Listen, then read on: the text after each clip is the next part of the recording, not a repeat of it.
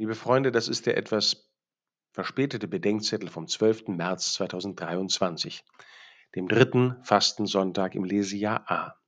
Murren, Kirche im Kindersitz. Exodus 17, 3 bis 7. Als Kinder konnten wir, wie die meisten Kinder, unausstehlich sein, vor allem auf längeren Autofahrten. Quengelnd und maulend, nichts war recht. Auch bei uns gab es die bald völlig unglaubwürdige Drohung, gleich steigt ihr aus. Neulich erzählte der Kabarettist Johann König, dass seine Schwester und er dieselbe Drohung auf Autofahrten auch nicht ernst genommen hätten, bis seine Mutter eines Tages sagte, wir hatten vor euch schon mal zwei Kinder.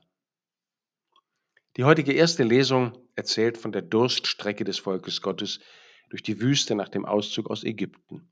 Gott sorgt für sein Volk, aber das Volk murrt, es ist unausstehlich.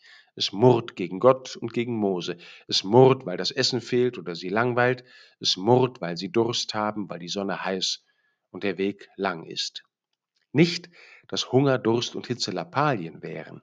Der Weg durch die Wüste war beschwerlich, gefährlich und schwer erträglich, aber so ist es mit unseren Wegen in die Freiheit. Das Schlimme am Murren ist, dass es mit der Verhärtung der Herzen einhergeht, mit einer Vergesslichkeit in Bezug auf das gewesene Gute, einer Unempfänglichkeit für das gegenwärtige Gute und dem Desinteresse am verheißenen kommenden Guten. Vergessen war das Leiden in Ägypten, nur die dortigen Fleischtöpfe flimmern noch vor den Augen. Vergessen war die wunderbare Befreiung und die Sorge Gottes in der Wüste. Der ganze Auszug schien nur noch Irrtum und List gewesen zu sein, um sie letztlich doch in der Wüste umzubringen.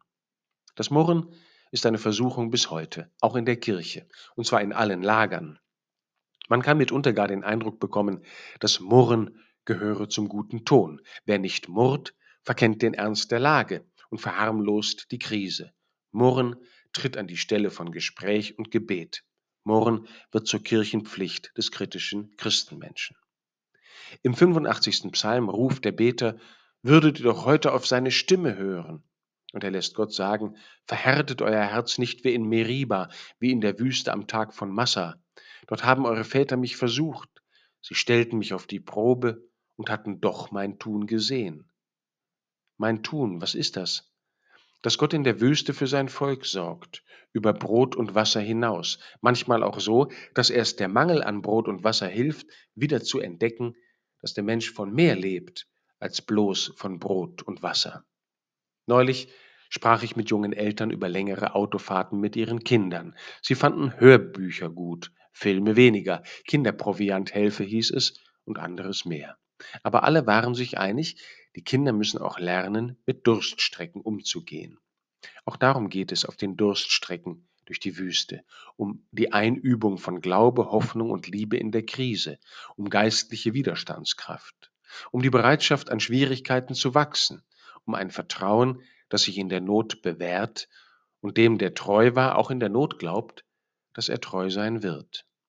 Um eine Wiederentdeckung des Gottes, der mit seiner Kirche durch die Wüste zieht. Der heilige Paulus schafft im ersten Korintherbrief eine Verbindung zwischen der Erzählung von Massa und Meriba und dem heutigen Gespräch Jesu mit der Frau am Jakobsbrunnen. Er sagt, der Fels, aus dem Mose das Wasser schlägt, bedeutet Christus, der mit seinem Volk durch die Wüste zieht wo wir aufhören zu murren und wieder mit Christus verbundene Menschen werden, da werden wir uns auf der Durststrecke bewähren. Und er gibt Wasser, das den Lebensdurst stillt und die Menschen, die davon trinken, zur Lebensquelle für andere macht.